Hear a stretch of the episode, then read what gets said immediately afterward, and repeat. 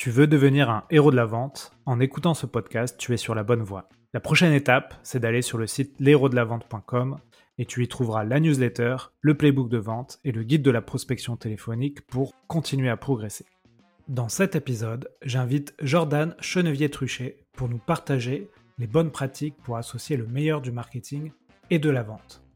Nous allons voir avec Jordan pourquoi généralement marketing et vente se font la guerre dans les entreprises, comment les réconcilier et sur quoi se concentrer lorsque l'on est en pleine croissance. Avant de commencer l'épisode, je voulais vous raconter une histoire que vous ne connaissez pas et qui j'espère devrait vous apporter de la valeur. Il y a 4 ans, je me lançais dans l'entrepreneuriat. Dès le début, j'ai eu énormément de questions et de problématiques, tout ce que vous pouvez imaginer quand on lance une activité. Au même moment, je rencontre dans l'incubateur dans lequel j'étais deux entrepreneurs qui me montrent un outil qu'ils ont développé eux-mêmes. Cet outil me permet de gérer toutes ces questions de CRM, de facturation, de gestion RH et de compta. Là, je me dis, waouh, c'est hyper simple, c'est pas cher, je peux créer un devis client, retrouver les échanges mails de ce client, le facturer, générer des rapports sur mon activité. Et après avoir testé énormément d'outils, j'ai l'impression d'avoir trouvé ma botte secrète. Cet outil s'appelle Axonote et aujourd'hui 40 000 personnes l'utilisent au quotidien. Pour ma part, je l'ai toujours et je le recommande à de nombreux entrepreneurs. Et je suis vraiment heureux aujourd'hui qu'Axonote soutienne les héros de la vente. Comme on dit à Toulouse, merci les copains. Bon épisode à vous. Avant de commencer, je voulais m'excuser, j'ai eu un petit souci de micro euh, durant cet épisode. Je vous mets quand même l'épisode parce qu'il est vraiment euh, passionnant. Euh, vous inquiétez pas, j'ai remédié à ça, j'ai dû réparer mon micro. Euh, et, donc voilà, une petite excuse, euh, ce sont les aléas de l'enregistrement audio. Allez, merci et bon épisode. Bonjour à tous, bienvenue sur un nouvel épisode Les Héros de la Vente. Aujourd'hui, j'ai le plaisir d'accueillir Jordan. Jordan, salut. Salut. Donc Jordan, on va commencer. Euh, traditionnellement, je demande aux invités de se présenter. Là, je, vais te demander de te présenter de manière originale. Pourquoi les, les gens gagneraient-ils à te connaître? Oula, ah ouais, ah ouais, là c'est Sacrée question. euh, et ben. Bah alors du coup, euh, voilà, juste pour faire les présentations un peu de manière basique, euh, Jordan, donc je suis le, je suis le cofondateur euh, d'un collectif spécialisé en growth qui s'appelle Bulldozer. Et je pense que la raison pour laquelle les gens auraient à me connaître, bah, j'essaye de partager un maximum de, de tips, de contenu, etc. sur euh, ben, comment développer un business. J'ai une approche, et c'est un peu le sujet aussi du podcast d'aujourd'hui, sur euh, globalement la génération de revenus. Donc la génération de revenus, ça englobe vraiment des éléments de stratégie business, de growth, de vente, de, marketing, etc. Et, donc voilà, moi c'est un peu mon point. Et donc le revenu, c'est un, c'est un, on, peut le prendre de deux points de, deux points d'entrée, c'est le revenu à titre personnel, parce qu'aujourd'hui, il y a beaucoup de solopreneurs, etc. Et puis aussi au niveau de l'entreprise. Voilà. Ok. Ok, très bien. Et euh, aujourd'hui, qu'est-ce que tu fais comme activité? Donc, cofondateur de Bulldozer. Euh, et en fait, euh, donc là, moi, jusqu'à maintenant, j'étais en gros le, j'étais en charge du marketing et des sales pour le collectif. Donc, collectif qui a été créé l'année dernière et on a fait notre première mission en janvier euh, de cette année. Euh, et là, en fait, je suis en train de passer la main sur la partie sales à Léa, qui fait partie du collectif, euh, pour que moi, je puisse me concentrer vraiment sur la partie marketing et notamment la création de contenu. Donc là, j'ai, je m'apprête à lancer ma chaîne YouTube, un podcast également, etc. Enfin voilà. Ok, bah, on pourra en parler un peu si tu veux. Ouais. Ok, bah écoute, très bien, euh, Jordan. Moi, je t'ai connu euh, à l'époque de, Germinal. Hein, euh, comme beaucoup. comme beaucoup, ouais, quand ça, cartonnait et qu'il y avait beaucoup, beaucoup de contenu offert par Germinal sur les réseaux. je t'ai contacté pour parler d'un sujet. Je fais une petite série d'épisodes sur le, le growth hacking, donc on va en parler également. et je t'ai contacté pour nous parler un peu de, des liens entre qu'on peut faire entre le marketing et la vente. Ouais. Donc euh, toi, comment euh, déjà, euh, pourquoi ça t'intéressait de, venir échanger sur ce sujet lien marketing vente? En fait, ça m'intéresse parce que je trouve que bien souvent dans les entreprises, alors là, on va peut-être surtout se concentrer sur la partie B2B parce que la partie vente en B2C, à part dans certains domaines, mais bon, quand on s'intéresse au domaine du digital, la vente en B2C, elle se fait beaucoup hors de, de la vente. Enfin, il n'y a, pas de sales, etc. généralement. Euh, mais donc, on va se concentrer sur la partie B2B. Aujourd'hui, en fait, il y a beaucoup de boîtes qui opposent beaucoup marketing et vente il y a souvent un peu la guéguerre entre le service euh, marketing et le service euh, commercial. Et en fait, bah, moi, je trouve ça assez ridicule parce que, en fait, ce qui fait la clé de, la croissance d'une entreprise, c'est notamment la collaboration entre les deux départements. Et bah, moi, je le vois directement parce que bah, jusqu'à maintenant, je faisais du marketing et en fait, euh, là, bah, depuis le début de l'année, j'ai fait de la vente.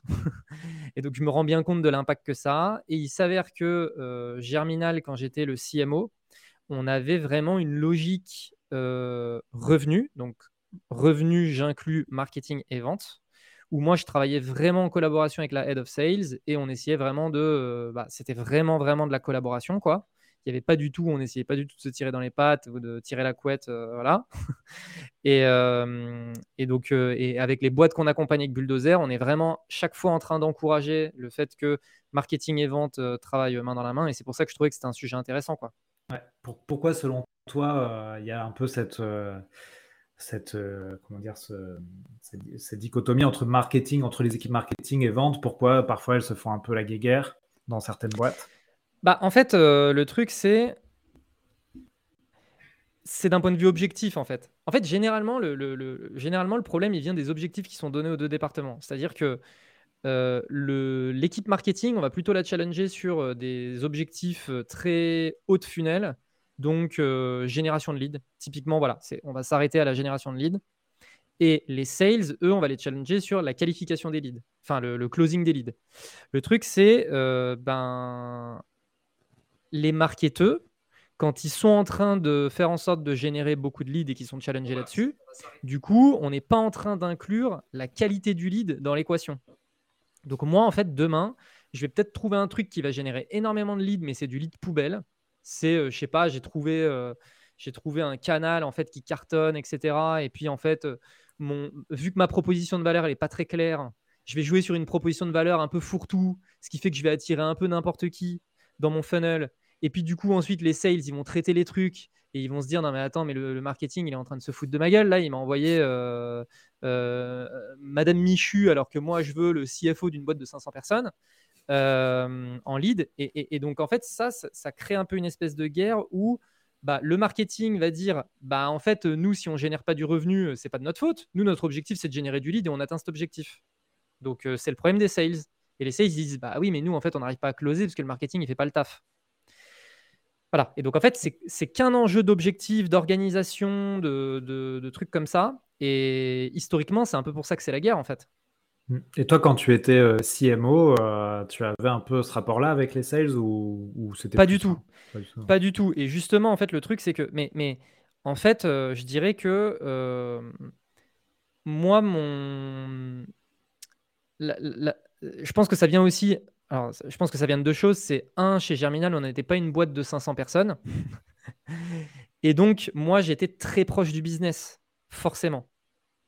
Donc, ça, c'est, ça, c'est le premier point. Et le deuxième truc, c'est que, vu que j'étais le premier salarié de Germinal, que j'ai vu toute la croissance de la boîte, etc., j'ai toujours eu, tout le long de la boîte, euh, la vision sur le revenu de la boîte.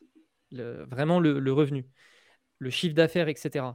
Et donc, naturellement, quand j'étais CMO, ben, j'avais un peu ce truc où je, mes, mes yeux, en fait, ils n'étaient pas tournés sur les leads que je générais pour les sales. Ils étaient tournés vers le revenu que j'étais en mesure de générer pour le business. Euh, c'est d'ailleurs une des raisons pour lesquelles, à, l'issue de Germinal, j'ai voulu entreprendre. C'est parce que une des raisons pour lesquelles je pense, euh, pour lesquelles j'étais vraiment orienté revenu, chiffre d'affaires, etc., c'est parce que j'ai un peu cet état d'esprit entrepreneur où je suis vraiment concentré sur le développement du business d'une manière générale et je ne suis pas concentré exclusivement sur mes objectifs. Donc, par exemple, même s'il y avait des choses qui me concernaient absolument pas sur du développement produit, sur même des éléments financiers, etc., ça m'intéressait.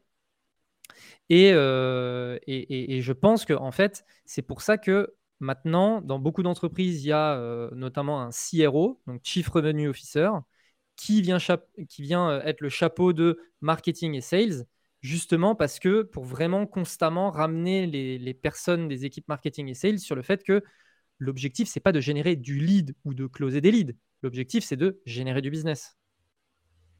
Ouais, et d'ailleurs, donc du coup, euh, là, tu es dans un podcast euh, très vente, très sales. Ça va, tu es, à l'aise? À l'aise.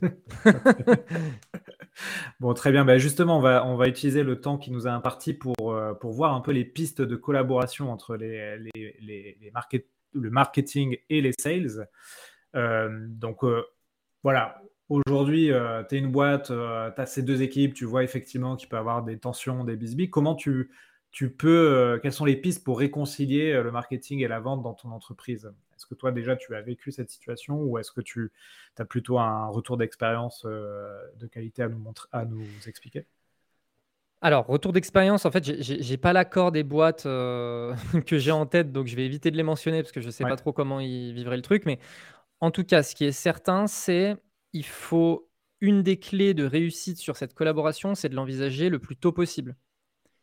Parce que quand on est une boîte de euh, plus de 100 salariés, qu'on a une équipe marketing de 15 personnes, qu'on a une équipe vente de 20 personnes, et que euh, jusqu'à maintenant, ça a été la guerre, et que d'un coup, on se met à créer un poste de CRO, donc Chief Revenue Officer, et qu'on se met à créer des objectifs qui sont euh, communs pour les deux équipes, etc.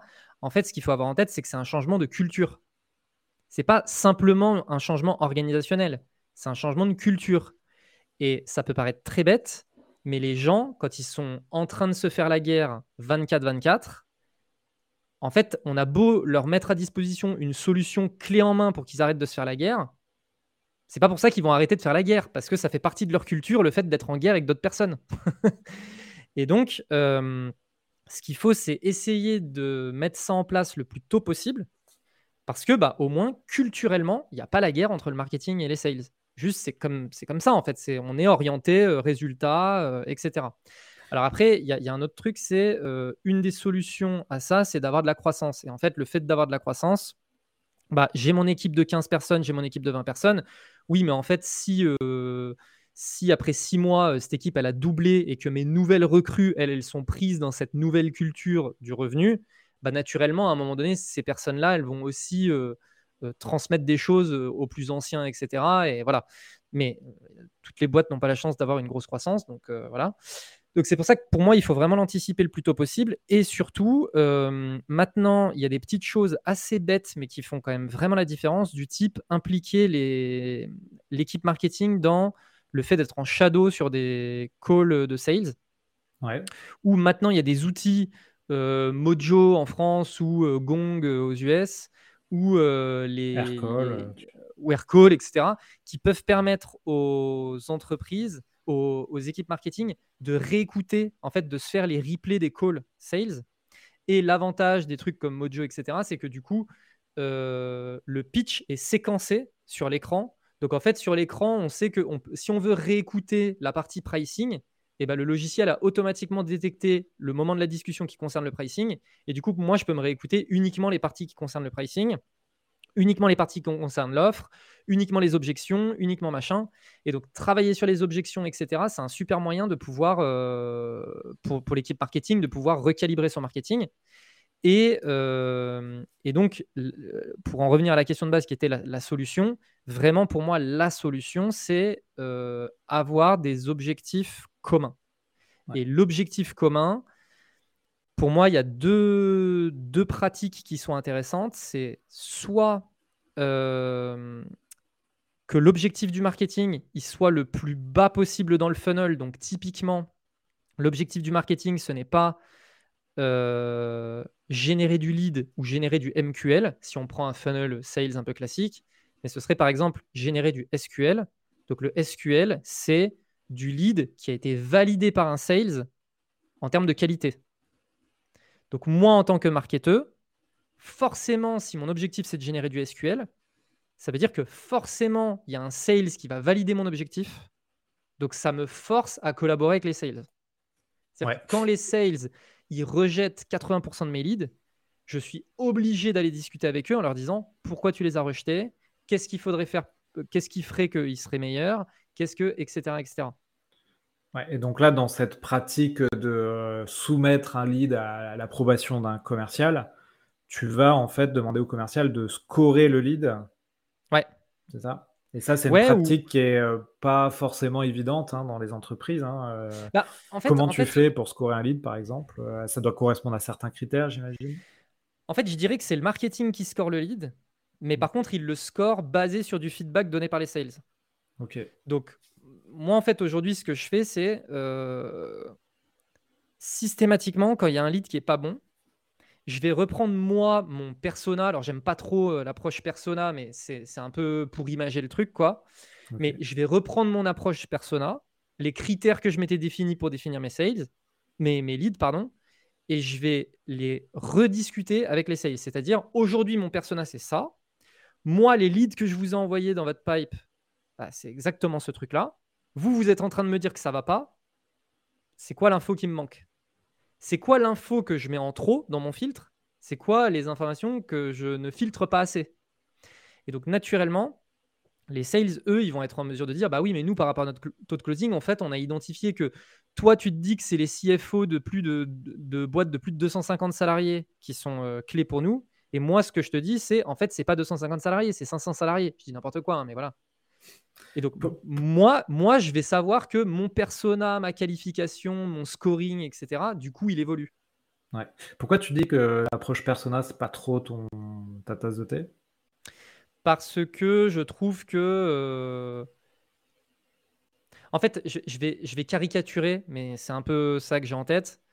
Tu as des boîtes, leur persona, c'est euh, oui, mon persona, c'est Stéphane, il a 52 ans, il a trois enfants, il est marié avec Catherine et, euh, et, euh, et il, est, euh, il aime faire du rameur pendant son temps libre. Mais moi, cette information-là, j'en fais quoi Si le gars, il fait pas du rameur dans son temps libre, du coup, il est dans mon persona ou pas? Tu vois? Et en fait, c'est un espèce de truc où euh, bah, naturellement, tu te mets à te poser des questions qui n'ont absolument aucun sens. qui te font perdre du temps. Euh, qui font perdre du temps. Et c'est pour ça que, par exemple, moi, j'aime beaucoup plus l'approche job to be done. Tu vois, si on réfléchit en termes de persona, etc. L'approche job to be done, c'est OK, en fait, qu'est-ce que la personne cherche à faire avec mon produit? Pourquoi, en fait, mon produit ou mon service va être une solution à son problème? Et en quoi notre produit, notre service va répondre à son besoin. Et donc, naturellement, tu vas te rendre compte que euh, ton, persona, un peu idéal, en fait, c'est peut-être plusieurs personas. Tu vois? Et, le, truc un peu, tu vois, le truc un peu classique, on a dit, euh, je pense que c'est un truc, euh, je vais prendre cet exemple parce que je pense que ça va résonner aussi pour pas mal de personnes c'est tout ce qui concerne la food en B2B. Tu sais, aujourd'hui, tu as beaucoup de boîtes qui essayent de faire euh, des offres euh, de livraison de bouffe euh, sur ton lieu de travail ou des cantines sur ton lieu de travail ou etc. etc. Et en fait, tu vois, typiquement, ben, si tu prends l'approche job to be done, ben, tu vas commencer à te dire pourquoi est-ce que les gens ils voudraient mettre ça en place? Bon, ben, en fait, il peut y avoir plusieurs solutions. Le truc, c'est oui, moi je veux. Alors, si on prend le truc un peu un peu le, truc le plus négatif, on va dire, le plus néfaste, ce serait bah moi en fait je veux que les gens ils essayent au maximum de rester sur leur lieu de travail, donc je vais essayer de faire en sorte qu'ils mangent rapidement, etc. Donc le fait de leur livrer de la nourriture, bah, ça permet d'aller là-dessus. Ensuite, il peut y avoir un autre job to be done, c'est bah, nous en fait on veut absolument encourager que les gens ils mangent ensemble et du coup bah, si on met une cantine dans notre dans notre société, ils vont manger ensemble, etc., etc. Et donc là, naturellement, tu vas envisager le fait que bah, ça peut concerner l'office manager, ça peut concerner le RH, ça peut concerner le CEO, ça peut concerner euh, les, euh, les, services généraux, ça peut concerner blablabla. Et on s'en fout que ce soit Christian, qu'il ait 50 ans, qu'il ait 35 ans, qu'il ait un chien et qu'il ait machin. Ça n'a pas d'importance, tu vois. Ouais, c'est clair. Euh, tu as parlé aussi un peu tout à l'heure de, de, Donc, si je reformule, hein, tu, tu, disais le plus possible prendre les équipes euh, pendant leur construction, comme ça tu leur donnes les bonnes pratiques de lien entre marketing, vente, etc. Tu construis une culture en fait de l'échange entre les départements. Si jamais tu as une boîte qui est déjà euh, qui est déjà en place, etc., où effectivement tu as, euh, une culture qui est déjà en place, est-ce que toi, avec tes clients, tu arrives à travailler sur ce thème de la culture? Où moi j'ai l'impression qu'on parle beaucoup de la culture dans les entreprises, mais c'est difficilement palpable en fait. Enfin, tu, tu, vois ce que, tu peux voir ce que c'est de la culture, mais comment tu travailles ta culture en entreprise? Est-ce que tu as déjà fait ce, ce travail Ouais. Bah, alors, en fait, ce qui est marrant, c'est qu'on est en train de travailler sur ce sujet avec le collectif en ce moment. Donc, c'est les, les, questions qu'on se pose. En fait, euh, c'est un casse-tête. C'est un casse-tête, mais je pense que la culture, c'est euh, c'est euh, toutes les choses sur lesquelles les gens sont. Putain, comment, comment dire ça? C'est les règles, les valeurs, etc. que tu n'as pas besoin d'expliquer, mais que les gens ressentent, tu vois? par exemple, euh, euh, pas si tu as une, culture très euh, télétravail, euh, tu n'as pas besoin de justifier quand tu bosses à Madrid, tu n'as pas besoin de faire une lettre au RH, etc. parce que c'est dans la culture de la boîte. Exactement. Et tu vois, le, truc, c'est la personne qui va faire du télétravail de chez elle, enfin, tu vois, qui habite à Paris et puis qui se dit, ah tiens, est-ce que je peux partir au Portugal et tout machin et qui va dire au RH, oui, bah voilà, est-ce que je peux partir et tout, et que le RH lui dit, j'en ai à foutre? Bah voilà, en fait, la culture, elle est là, tu vois. et, tu vois, donc par rapport au, par rapport aux sales, bah, le fait d'avoir une, le fait d'être euh, que les seules métriques sur lesquelles tu fais du reporting, c'est le revenu, bah, ça, c'est un élément culturel, tu vois. Si jamais, quand toi, en tant que marketeur, tu présentes le nombre de leads générés et que ton boss, il te dit, mais qu'est-ce que j'en ai à foutre du nombre de leads? Moi, ce que je veux savoir, c'est combien de revenus tu as généré, en fait bah, la culture, elle est là, tu vois. Ouais. Et d'ailleurs, euh, tu, sais, euh, on parlait beaucoup de sales enablement pour faire le lien entre marketing, vente. Bon, ça a regroupé aussi la formation, le coaching des commerciaux, tous les outils qui leur permettent de, performer. Et maintenant, tu as un nouveau terme qui apparaît, c'est le revenu enablement. Oui. Où j'ai l'impression qu'en fait, finalement, c'est ce que tu dis. Hein, c'est euh, quels outils, quels process, quelle formation on met en place pour le revenu et non plus pour euh, le sales euh, ou le marketing. Et, là, effectivement, j'ai l'impression que c'est un nouveau terme. Alors, on peut dire c'est c'est que du blabla, du verbatim, mais en fait, non, ça montre, euh, ça montre où tu mets le, ton, ta focale. Est-ce que ta focale dans ton entreprise, c'est le, comme tu dis, c'est le revenu, ou est-ce que c'est les outils ou les, les leads, etc. Et en fait, on voit, on en parle beaucoup aujourd'hui en temps de crise. Hein, euh, finalement, euh, c'est quand ta boîte fait du revenu, c'est là où ta boîte arrive à, affronter les crises. Oui, et puis en fait, le truc, c'est que euh, moi, je trouve que les discussions sur les outils, généralement, c'est quand même un peu de la branlette, tu vois. c'est, tu vois, enfin, j'ai fait un post LinkedIn dernièrement sur le sujet. Dire bulldozer, on fait un million d'euros de revenus en neuf mois. Euh, bon, on a euh, un mini CRM, un Slack, euh, un Notion, et puis basta, quoi. Enfin, tu vois. Et là, et, là, en fait, on est en train de, on est en train de faire un travail sur l'outillage, mais parce que c'est plus, c'est plus seulement moi qui fais les sales. C'est maintenant, il y a Léa aussi qui fait du sales. Et donc, bah, elle, en fait, elle n'a pas l'habitude de gérer. c'est une ancienne CRO, donc en plus, elle, avait, elle a, bossé avec des équipes sales, market et tout. Donc, voilà. Elle a, des, eu de l'expérience avec Salesforce et des machins comme ça. Donc, après, c'est, là aussi, d'un point de vue culture personnelle, c'est un peu particulier de débarquer et de voir que moi, j'ai un espèce de truc complètement pété, mais ça tourne, tu vois. Donc là, on est en train de structurer le machin, mais en fait, on est en train de structurer pourquoi? Parce que on se dit, ce qu'on veut, c'est faire en sorte que si demain on a trois sales, ils débarquent, ils ouvrent l'outil, ils comprennent. Point. Et, on s'en fout de l'outil, tu vois. Donc euh, moi, tu vois, les discussions sur les outils, généralement, je me dis, euh, qu'est-ce qu'on s'en fout? Tant que le client, euh, il est satisfait de la prestation, tant que notre taux de closing, est bon, tant que tout le monde arrive à vivre, je veux dire, point. Ouais, ouais, c'est vrai que c'est une, c'est souvent une, une, erreur qu'on peut faire, hein, c'est de, de, perdre énormément de temps dans le, la comparaison d'outils, etc., etc.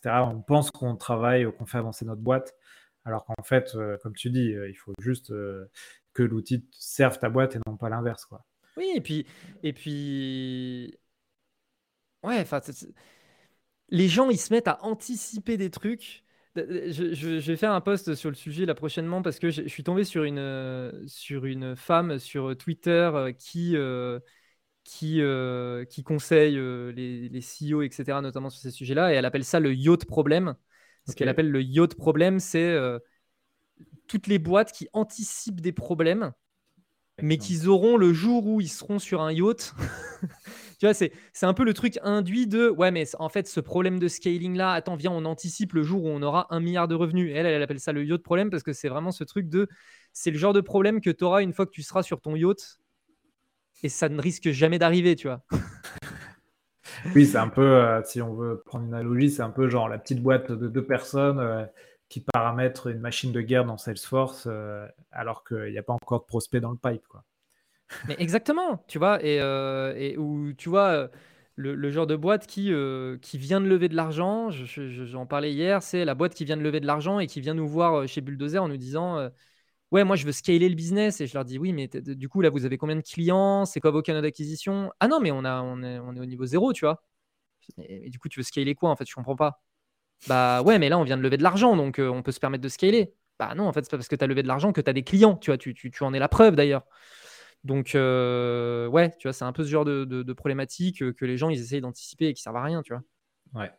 A contrario, quand tu es une boîte qui, est en pleine croissance parce que tu as réussi justement à, bah, trouver simplement le marché pour ton produit, sur quoi tu te concentres Alors bien sûr, on va rester dans le focus des du marketing et de la vente, mais est-ce que tu as des, des, points comme ça d'attention?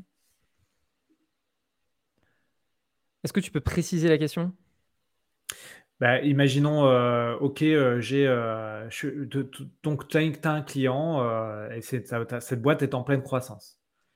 Et toi, tu vas faire un audit sur ce client, sur le marketing et la vente et tu vas leur dire: «Attention aux points d'attention, pour que votre croissance, continue et il faut faire attention à telle chose, telle chose, telle chose», à la fois pour ton département vente et marketing et peut-être aussi pour l'association entre, entre les deux. Ouais, euh, alors en fait, je pense que on en revient encore une fois à un truc, c'est les objectifs. C'est quoi les objectifs globalement de la boîte? Comment ils se déclinent, etc. Et après, bon, moi, je, suis, euh, je suis aussi assez fan du côté minimaliste en termes d'objectifs. Donc, euh, moi, ce qui va m'intéresser quand je vais regarder le market, ça va être mes taux de conversion. Point. Ça va être mes taux de conversion. Donc, ce que je vais chercher à faire, c'est Regardez mon taux de conversion au début du funnel. Donc, par exemple, en fonction de mes canaux d'acquisition. Donc, c'est quoi mon taux de conversion euh, C'est quoi mon taux de clic Facebook? C'est quoi mon taux de clic LinkedIn? C'est quoi mon taux de clic euh, YouTube euh, Mon taux de clic machin? Donc, ça, c'est mon taux de conversion au début de funnel. Ensuite, OK, par canal, c'est quoi mon taux de conversion de, de mes visiteurs en lead? Ensuite, de mes leads en taux de closing? Voilà.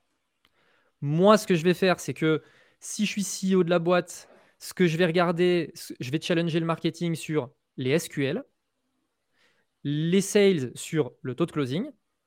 Ensuite, mon équipe marketing, que elle, elle fasse le détail de regarder, ok, ben ça, euh, pour arriver à ce niveau-là de SQL, euh, voilà mon taux de conversion en début de canal, voilà mon taux de conversion sur mon site web, voilà mon taux de conversion machin. Ça, à la limite, c'est leur problème. Moi, je regarde que le SQL. Après, euh, s'ils ont des galères, on peut en discuter, on peut regarder, on peut le détail, etc. Mais à la limite, c'est pas vraiment mon problème. Et ça, encore une fois, c'est un truc euh, très culturel. Donc ça, c'est les points d'attention. C'est quoi les taux de conversion et, euh, c'est quoi les coûts. C'est quoi ton coût par lead, c'est quoi ton coût machin, c'est quoi ta LTV, ton ratio euh, LTV sur CAC, tu vois, un peu des espèces de ratios comme ça. Et, et c'est tout. Et après, ce qu'il faut, c'est de la simplicité. C'est vraiment simplicité, simplicité. Et donc là, tu as, parlé pour le marketing, quels sont les taux de conversion de tes différents canaux et quels sont les, coûts? Et tu peux faire le même travail pour tes ventes. Euh, Exactement. Quels sont tes ratios entre euh, le nombre d'appels que tu as fait, le nombre de rendez-vous, le nombre de, Exactement. le nombre de ventes et le nombre de. On revient au revenu. Exactement. Et, une fois que tu as fait ça, comme tu dis, euh, tu, vas pouvoir traquer, suivre chaque semaine, chaque semaine tes résultats. Exactement et faire progresser. Ok. Bah, ça, c'est des, euh, c'est ce que tu mets en place avec tes clients, euh, Jordan? Ouais, ouais, ouais. Et, et, bon, après, moi, encore une fois, je, généralement, j'interviens pas sur la partie sales pure. Ok. J'interviens sur la partie growth qui s'arrête généralement à la génération de SQL. Ouais. Mais tu vois, le fait de s'arrêter à la génération de SQL, pour beaucoup de boîtes avec lesquelles je bosse, c'est déjà quelque chose de bizarre, tu sais. Parce que le, marketing, généralement, il est plutôt sollicité sur la génération de MQL, par exemple. Et, et, en fait, moi, généralement, je leur dis non, mais attendez, venez, on va travailler sur les SQL et vous allez voir que votre revenu, il va augmenter. Juste de faire ça, en fait. Juste de faire ça, votre équipe marketing, vous la mettez sur du SQL au lieu du MQL et vous allez voir que rien que ça, ça va modifier votre, votre revenu, en fait. Et, et ensuite, moi, c'est vrai que vu mon rôle, je m'intéresse plutôt euh, je, vais, je vais rentrer un peu dans le détail, par contre, de, euh, du funnel dans sa totalité, à savoir c'est quoi mes CTR de mes pubs, c'est quoi mon, euh, mon, taux de conversion, mon taux de réponse à mes calls d'email, c'est quoi, etc., etc. Tu vois. Là, je vais commencer à rentrer dans les détails. Je vais par segment d'utilisateur, je vais regarder les landing pages, je vais regarder le copywriting, je vais regarder blablabla. Bla, bla, tu vois. Là, moi, mon rôle, c'est de rentrer un peu dans ces détails-là. Mais ce que je veux dire, c'est généralement, si on se positionne à un niveau un peu, un peu macro, il n'y a pas particulièrement besoin de rentrer dans ces détails. Et, la, réalité, hein, c'est que la grande majorité des boîtes, même les trucs les plus simples, elles ne les maîtrisent pas. Parce qu'elles se prennent la tête sur des trucs qui ont ni queue ni tête, qui ont vraiment pas de raison d'exister dans leur boîte. Et en fait, moi, j'arrive en leur disant, mais euh, les bases n'y sont pas là. Qu'est-ce que vous faites en fait? Là, vraiment, vous êtes en train de vous prendre la tête sur des trucs. C'est souvent, c'est un peu la croyance que plus on fait des choses complexes, plus ça veut dire qu'on est fort. Tu vois, c'est un peu ce truc-là.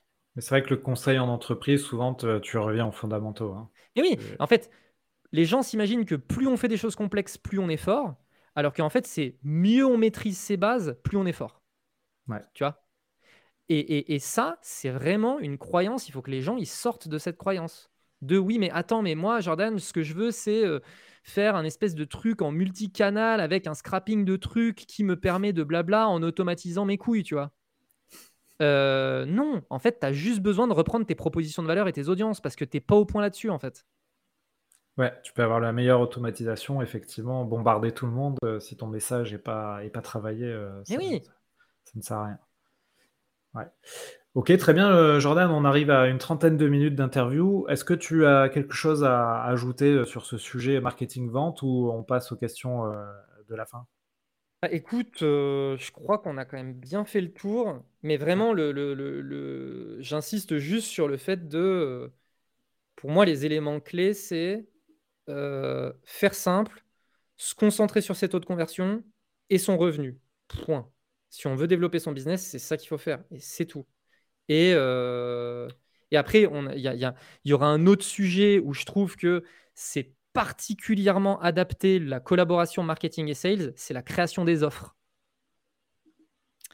Donc, ça, franchement, ça pourrait être un épisode dédié, mais ça, c'est vraiment un élément, la création des offres en termes de collaboration sales market, c'est magique. Ouais, ben c'est vrai que alors j'ai fait un, un, épisode qui s'apparente à ça, mais c'était plus sur les études de cas clients, c'est-à-dire comment le marketing va créer des études de cas clients que tu vas pouvoir réutiliser en tant que commercial. Euh, ça fait partie de l'offre. Hein. Et effectivement, euh, hier euh, en, podcast, on parlait aussi de la construction de finalement quelque chose sur lequel on, passe très vite souvent quand on développe une entreprise, c'est la création de son business model alors qu'en fait, euh, ça peut te mettre une boîte à terre parce que ton business model a mal été pensé. Et, 100%. Euh, et, ça peut te la mettre à terre comme ça peut te la faire vraiment avoir une croissance de malade. Juste parce que d'un côté, tu as une boîte avec une mauvaise offre et de l'autre côté, avec, la, avec une bonne offre, les deux seraient capables de proposer exactement le même type de service, qualité égale, etc.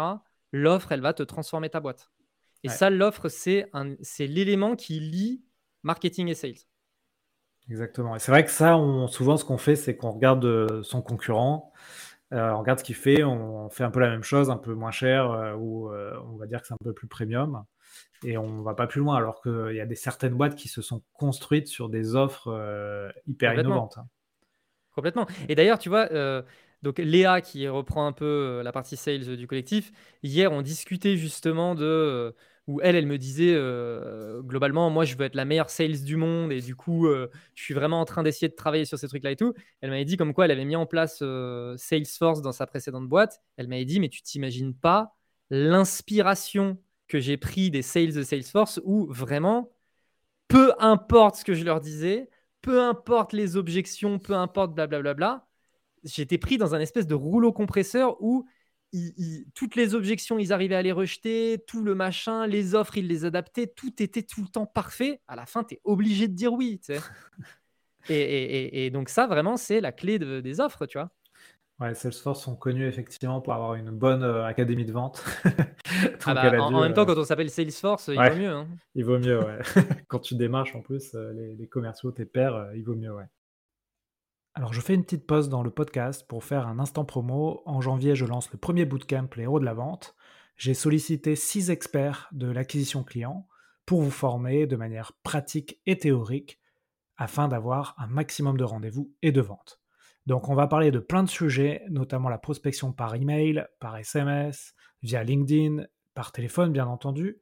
On va également parler de la performance en salon professionnel et aussi de la vente indirecte via les partenariats. Donc je vous mets toutes les informations du bootcamp dans les notes du podcast.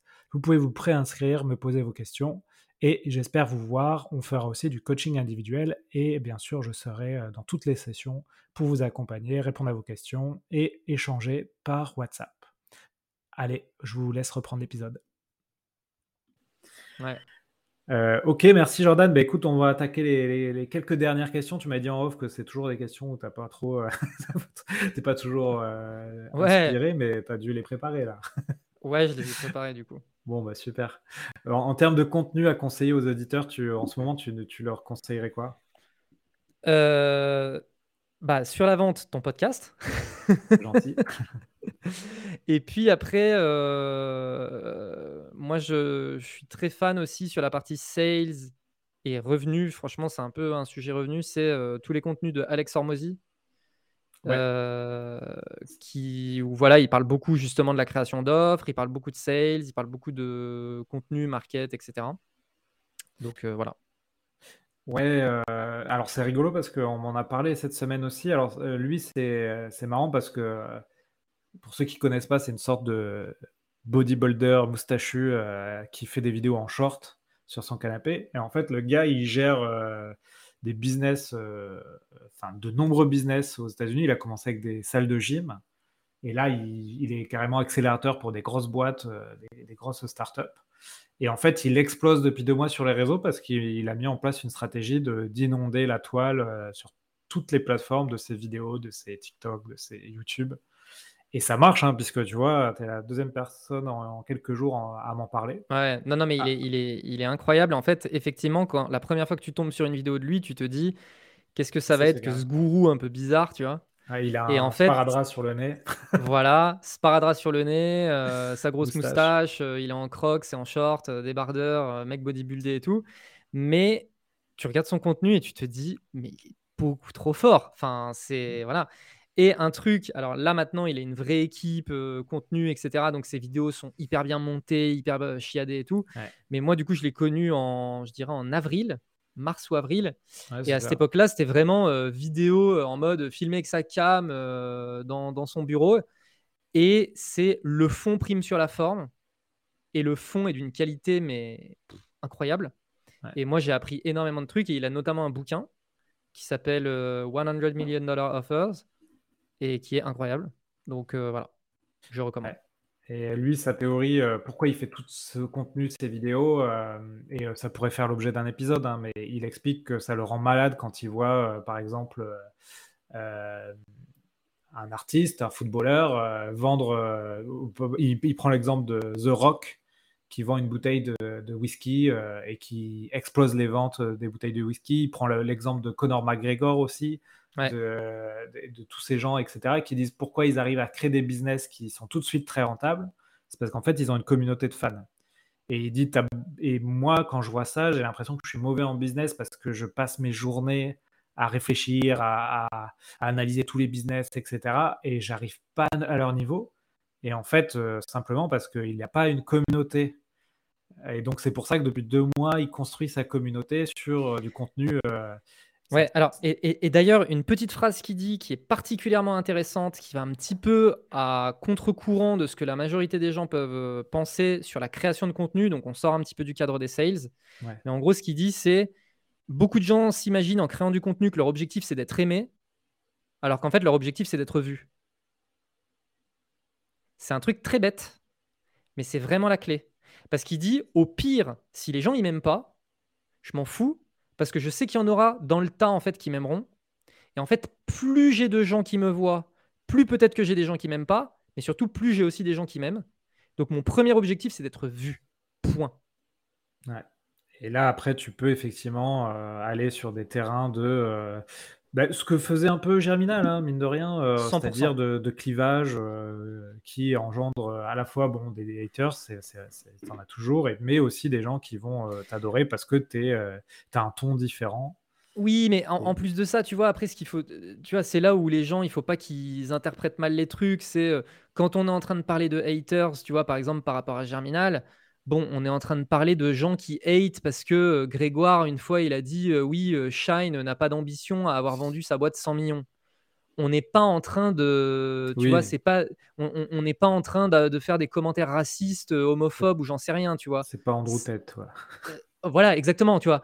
Je, veux dire, bon, ok, il y a des haters, machin. Il y avait la tête de, de, Grégoire placardée partout sur le groupe Facebook Nurshid LinkedIn je crois que ça va, on peut vivre avec, tu vois. Ouais. Ouais, ouais d'ailleurs, ça peut être un épisode, ça, comment gérer les haters. Je crois que je l'ai trouvé sur, euh, sur les podcasts. Euh, il y a des épisodes comme ça. Euh, oui, oui. Intéressant. Ok, merci Jordan. il me reste trois questions. tu as des outils, toi, aujourd'hui, qui t'aident beaucoup? Tu m'as dit d'être minimaliste sur les outils. Est-ce que tu as des, des, choses comme ça qui t'aident Ouais. Outils ou routines? Alors, moi, je suis assez euh, friand euh, du côté routine, notamment parce que j'ai une petite fille de 3 ans et que si je veux arriver à passer du temps avec elle, etc., en fait, il faut euh, créer des routines. parce que c'est difficile d'improviser des trucs un peu comme ça quand on a une famille. Mais en gros, côté boulot, moi, je bosse beaucoup sur Notion. En fait, j'ai en fait, trois, trois outils vraiment euh, que j'utilise à fond, euh, c'est Notion où euh, je vais mettre toute la communication avec mes clients, les fiches clients, etc. C'est là aussi où je mets mon backlog de contenu. Donc dès que j'ai une idée, je, je, mets sur Notion. Après, j'ai Apple Notes, truc de base, tu vois, où je mets mes, mes, mes, bilans de meeting, mes notes de meeting, etc. Et après, j'ai Obsidian, où là, je fais de la prise de notes en termes d'apprentissage. C'est-à-dire, je vais, euh, quand je vais lire un bouquin, quand je vais regarder une vidéo sur laquelle je veux retenir des éléments, etc. Généralement, je vais tout noter. Tu vois, je vais surligner, euh, je vais surligner des trucs que, que, je vais mettre sur mon Obsidian. Je vais prendre des notes sur des trucs que je vais mettre sur mon Obsidian. voilà. Et puis du coup, ça, ça va me servir à créer du contenu. Ensuite, parce que je fais du, des liens entre des notes et tout. Voilà, donc ça, c'est un peu le côté boulot. Puis après, bon, il y a le CRM évidemment, puis le Slack, euh, des trucs un peu euh, bêtes comme ça. Et après, côté perso, Kindle. J'adore le papier, j'adore les bouquins papier, etc. Mais pour prendre des notes, synchroniser, etc., au début, je prenais tout sur papier. Après, il fallait tout que je réécrive sur mon ordi. Ça me prenait un temps fou. Donc maintenant, Kindle, tout est synchronisé automatiquement sur mon ordi. Et c'est synchronisé via une appli euh, Kindle, c'est ça? Ouais, euh, alors en, fait, bah, tu vois, je te parlais d'Obsidian. En fait, Obsidian, il y a un plugin Kindle. Ok, cool. Et donc, en fait, euh, je, me, je connecte ma Kindle à mon Obsidian et toutes mes notes, elles sont automatiquement remontées dans mon Obsidian. Ouais, génial, bah, c'est exactement euh, ce que je souhaite faire. Effectivement, je pense au Kindle, pareil que pour toi, parce que je lis des bouquins et à chaque fois, les notes, j'écris. Ouais, puis t'oublies, puis t'as les boules, tu te dis mince, j'avais des trucs super intéressants dans ce bouquin, je m'en souviens plus vraiment et tout, tu vois. C'est ça. Euh, et après, d'autres trucs côté perso, je fais beaucoup de sport. Ça, c'est vraiment un truc qui fait partie de ma routine. Euh, donc, euh, quasiment tous les jours. Donc, après, là, niveau app, etc., j'ai testé plein de trucs. Après, en fait, ce qu'il faut se dire, c'est moi, j'habite à la montagne, perché entre Grenoble et Chambéry, et du coup, il n'y a pas de salle de sport, etc., autour de moi. Donc, le mieux, c'est quand même d'avoir. franchement, j'ai testé avoir un coach physiquement tu vois, par exemple, je fais des. Là, cette année, euh, j'ai attaqué de faire des sports de combat. Donc, je vais ah dans une salle de sport tous les vendredis soirs, euh, prendre des cours euh, de, de pancras. Et, et, le fait d'avoir un coach physiquement qui est là, qui challenge et tout, bah, en fait, aucune app au monde ne pourra être meilleure que ce truc-là, je pense. Mais étant donné que moi je suis un peu perché dans ma montagne et que je veux, quand je veux faire du sport un peu tout seul et que j'ai pas trop d'idées, bah, les apps, ça aide bien quoi. Et après, petit challenge que je me lance cette année, c'est bain froid tous les matins. En fait, il s'avère que du coup, vu que je suis dans la montagne, en face de chez moi, j'ai un bassin. Alors, tu sais, c'est les bassins où les villageois, il y a 100 ans en arrière, ils faisaient leur, leur ils avaient leur linge, etc. en fait, moi, je vis dans un village où il y a toujours un bassin comme ça, juste en face de chez moi. Tu vois, il y a l'eau de la montagne, l'eau source de la montagne qui coule dedans. Et du coup, le matin, je me lance le challenge de d'aller me foutre là-dedans. Les gens du village doivent se dire, oh là là. Bah non, mais c'est marrant. J'ai des voisins, une ou deux fois, qui sont venus me rejoindre parce qu'ils trouvaient ça marrant. Euh, et donc, euh, ça, tu vois, ça fait partie de ma routine, mais c'est plus un espèce de petit challenge personnel, quoi. Ouais, c'est euh, comment il s'appelle Il y a un Américain là très connu qui fait ça, qui se jette dans. Chez lui, il a une, sorte de, fosse où il y a très profonde où il y a de l'eau glacée. Tous les matins, il se jette dedans. C'est comment il s'appelle? C'est celui qui fait des conférences là, hyper baraque aussi. bon, c'est pas grave je, le mettrai en note. Euh, ok, très bien. Est-ce que, as euh, est-ce que tu as une compétence que tu n'as pas, euh, Jordan, que tu aimerais bien avoir? Ouais. rien à voir avec le business, mais j'aimerais bien être, avoir de grosses compétences artistiques. Ok. Alors, bon, il s'avère que j'ai fait de la danse pendant des années, des années. J'étais breakdancer, j'ai fait, ah j'ai été, j'ai été prof pendant des années, j'ai fait de la compète, etc. Donc, on peut dire que c'est un peu artistique, mais c'est très sportif surtout. Mais par exemple, moi, je rêverais de savoir faire de la musique, jouer d'instruments. Tu vois, là, euh, j'ai une guitare autour de moi, j'apprends un peu tout seul, etc. Mais par exemple, savoir jouer du piano, mais ça me ferait mais rêver, tu vois. Voilà. Bon, bah écoute, euh, de toute façon, je, c'est pas ça. T'es encore jeune, hein, t'as encore le temps de. ah non, mais complètement, mais c'est exactement ce que je me dis. C'est exactement ce que je me dis. Et euh, merci Kevin dans le chat qui m'a soufflé le Tony Robbins euh, qui effectivement ah, oui, Tony Robbins, qui, plonge après un sauna euh, dans l'eau glacée tous les matins. Sur un documentaire sur Netflix très sympa sur, euh, sur Tony Robbins. tu vois l'effet gourou, c'est assez impressionnant.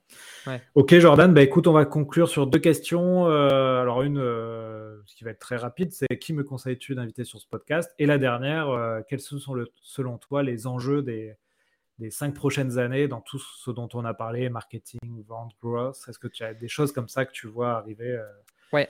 Alors, qui je te conseille d'inviter euh, Léa, avec qui je travaille, qui elle euh, a été une CRO, etc. Donc ça complète parfaitement en fait la conversation qu'on a eue parce que ben elle a vécu de l'intérieur, elle conseille aussi des boîtes avec Bulldozer sur comment organiser des équipes revenues et tout.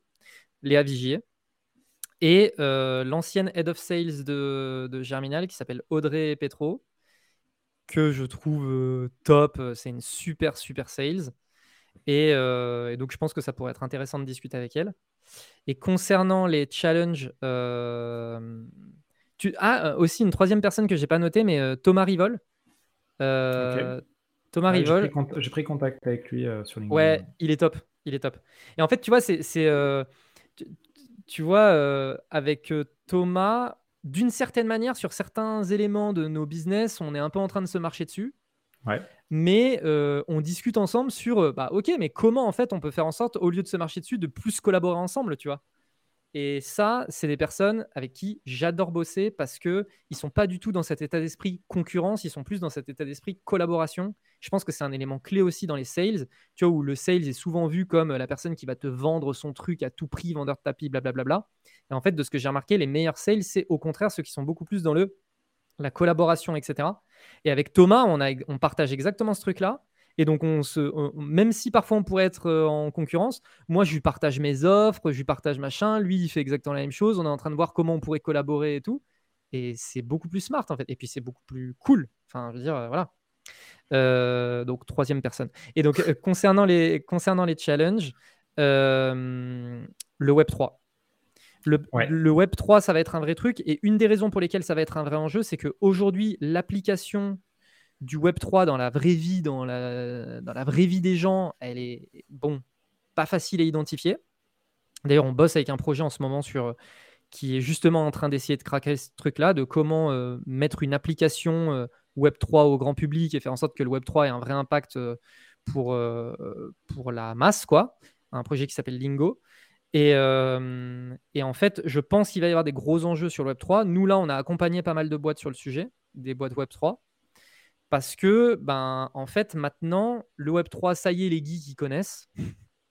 Maintenant, c'est comment faire en sorte que le grand public connaisse. Et donc là, il y a un vrai gros enjeu market sales. Ouais. Alors moi j'aime beaucoup hein, euh, tout ce qui touche notamment à la décentralisation euh, grâce à la blockchain.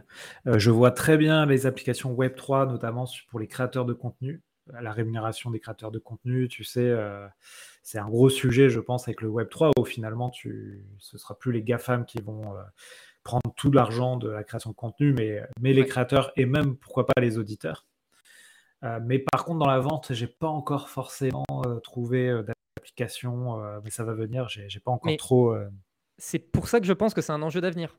Ouais. C'est parce qu'aujourd'hui, les enjeux sales, tu les vois pas, mais ils sont, ils vont, ils vont débarquer évidemment, tu vois. Ouais, ouais c'est sûr. Bah écoute, euh, c'est des bonnes réflexions à avoir. Donc, dès que je, je vois ça, je, ça fera des posts LinkedIn. Tiens.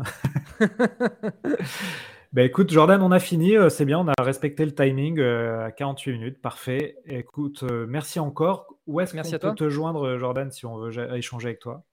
LinkedIn. LinkedIn, parfait.